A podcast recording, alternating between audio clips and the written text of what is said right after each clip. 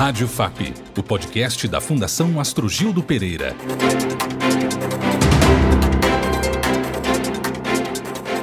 A extração ilegal de madeira na Amazônia é o principal tema da edição número 36 da revista Política Democrática Online, lançada na última semana pela Fundação Astrogildo Pereira. Uma operação da Polícia Federal na divisa do Amazonas com o Pará fez a maior apreensão de madeira da história. A entrevista especial foi realizada com Alexandre Saraiva, ex-superintendente da Polícia Federal no Amazonas, por Caetano Araújo, Basileu Margarido e André Amado. Meu caro Saraiva, obrigado por nos receber. Essa entrevista estava marcada há algum tempo e finalmente conseguimos concretizá-la. Eu sou João Rodrigues e neste episódio vamos analisar o comércio ilegal de madeira na Amazônia, destacando os principais pontos da matéria de capa da RPD Online deste mês de outubro, com o delegado Alexandre Saraiva. Doutor em ciências ambientais, ele sempre se mostrou preocupado com a preservação dos recursos naturais do país e o desenvolvimento sustentável. Se empenhou na fiscalização das atividades ilegais de desmatamento e exploração da madeira, em sua passagem pela Superintendência da Polícia Federal no Amazonas e anteriormente por Roraima. Pelo trabalho que vinha desenvolvendo, chegou a ser cotado para ministro do Meio Ambiente antes da escolha do atual Ricardo Salles e em seguida para a Superintendência da PF no Rio. Mas a operação da PF em dezembro, na divisa do Amazonas com o Pará, durante sua gestão, que resultou na maior apreensão de madeira na história do país, foi parar nas manchetes de jornais do mundo inteiro e expôs as falhas na política ambiental do atual governo. Rádio FAP Especial. Na entrevista, Alexandre Saraiva contou sobre o seu pioneirismo em delegacias de combate aos crimes ambientais.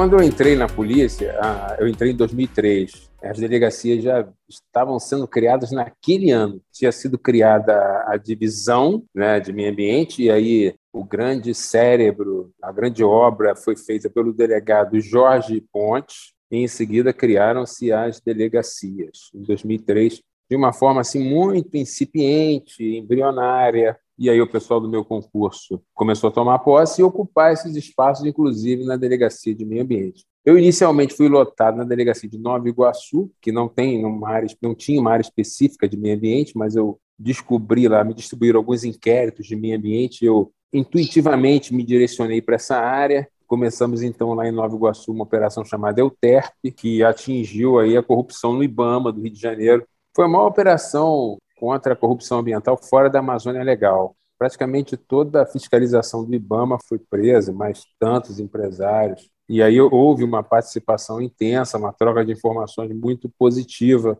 entre a Polícia Federal e o Ministério do Meio Ambiente. Naquela época, era comum e nós confiávamos em quem estava sentado na cadeira de ministro. Hoje é uma compartimentação total porque você não confia. E, é muito mais produtivo para o Estado quando você confia é, nos órgãos do executivo que estão é, nas esferas superiores. E, claro, você não conta tudo, mas você pode pelo menos dizer: ó, nós temos um trabalho nesse sentido. É, vocês têm alguma coisa aí sobre isso para agregar? E foi isso que aconteceu e a operação foi um sucesso. Em seguida, é, e aí eu, nesse momento ainda estava lotado em Nova Iguaçu. E no início não tinha gente para me ajudar, não tinha ninguém. Eu fiquei tocando essa operação praticamente sozinho, até que chegou uma hora que eu não conseguia mais abraçar aquilo. Fui a Brasília, o Pontes, então abraçou o trabalho e me deixou 100% naquele negócio. Em seguida, nós fizemos uma outra, aí já lotado na Delemap, em 2007, nós fizemos uma outra operação chamada Iscariotes, que combateu o desvio de recurso público do Cristo Redentor.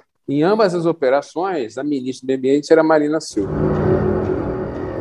As medidas ineficazes do governo federal na Amazônia estiveram entre os principais assuntos analisados por Alexandre Saraiva, que propôs soluções para frear o desmatamento. Destruição de maquinário de garimpeiro e de desmatador. Isso é lógico que tem que ser destruído. Óbvio. Ninguém discute quando a gente destrói um laboratório de refino de cocaína no interior da Amazônia. Nunca vi ninguém questionar isso.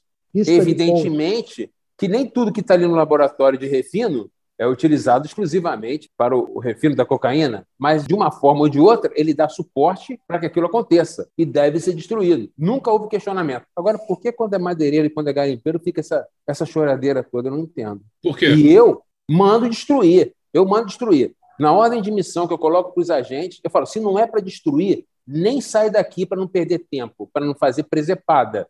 Porque se não é para destruir, porque não dá para tirar um troço de lá, é muito grande. É, é, é, Por que, que hoje não se pode fazer isso? Não, porque o, o, governo proibiu o Exército fazer isso. Na minha opinião, eu, eu nunca fiz contando com decreto presidencial. A minha interpretação era a seguinte: é um precedente da Suprema Corte norte-americana, é a teoria dos poderes implícitos, que foi aceita pelo Supremo Tribunal Federal.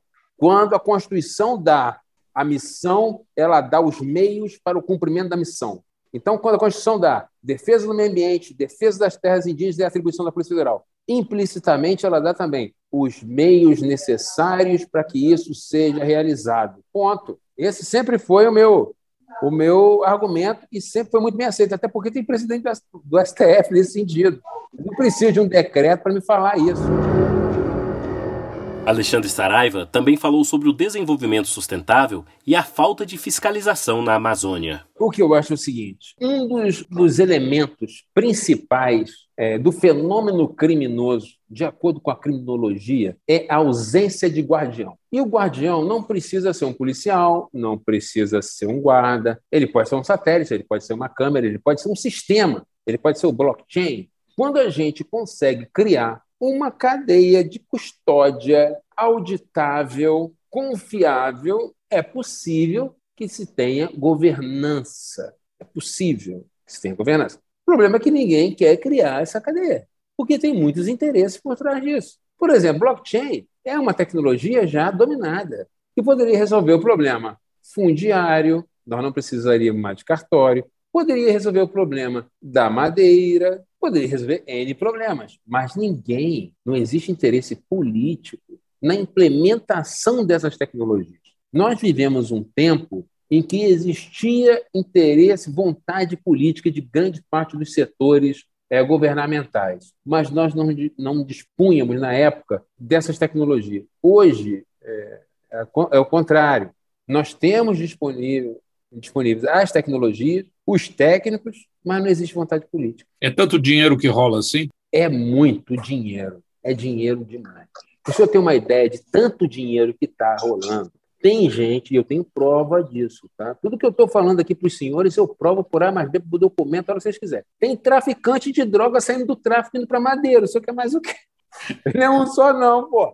É um monte. Mas é lógico. O cara olha a pena do tráfico de drogas, 5 a 15, cana dura, regime fechado. Aí ele olha lá a madeira, que está dando dinheiro danado. Cesta básica, que eu vou ter que pagar. Não precisa ser grande, eh, ter muita inteligência né, para mudar de ramo.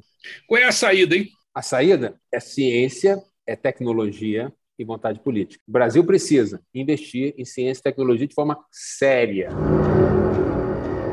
A proposta de projetos de lei para reduzir as unidades de conservação, tanto em tamanho quanto em categoria, foi outro tema de destaque na entrevista com Alexandre Saraiva. Estamos num momento horroroso e eu acho que o que a gente pode fazer hoje, e o que eu fiquei tentando fazer, me equilibrei assim, no fio da navalha para continuar sentado ali na cadeira para poder fazer alguma coisa, foi assim, contenção de dano, contenção de danos.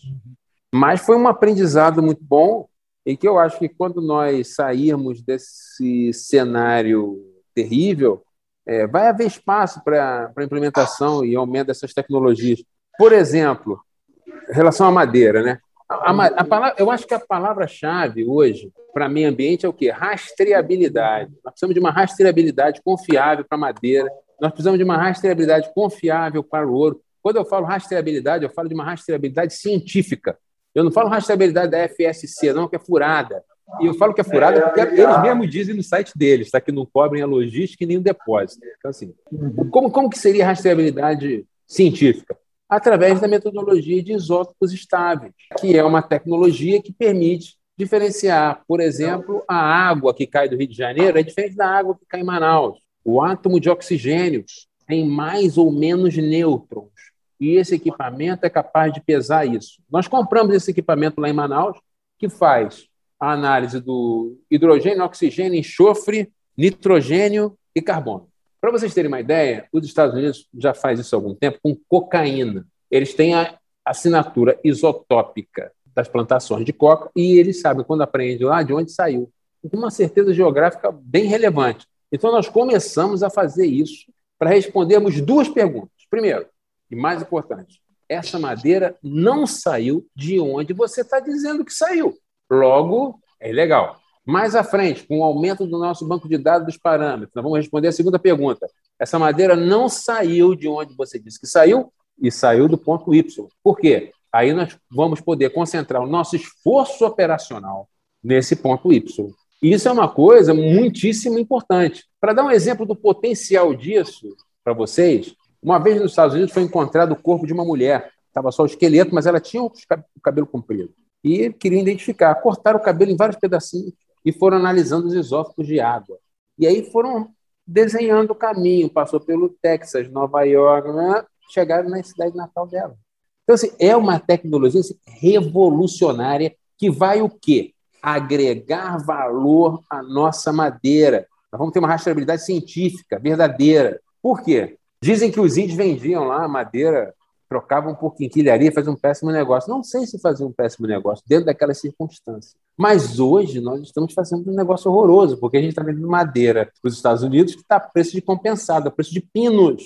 Pode entrar no site, eu olhei semana passada. O IP brasileiro está sendo vendido nos Estados Unidos a preço de pinos, a preço de compensado. E eu falei isso na cara dos embaixadores.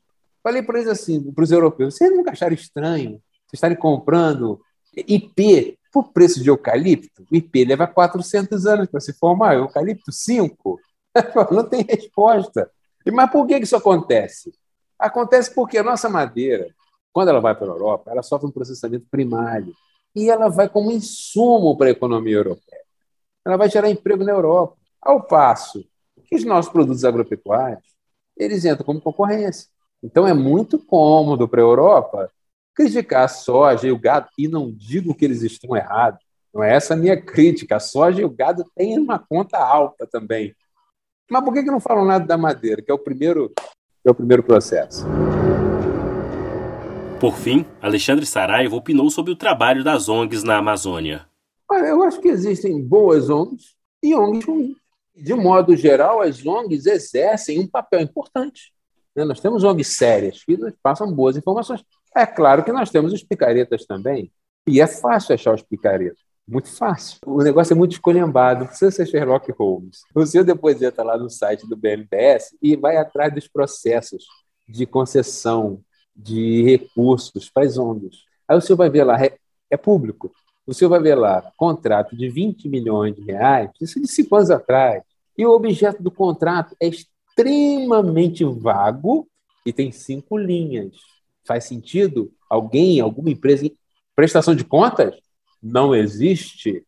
É claro que muita coisa foi mal utilizada.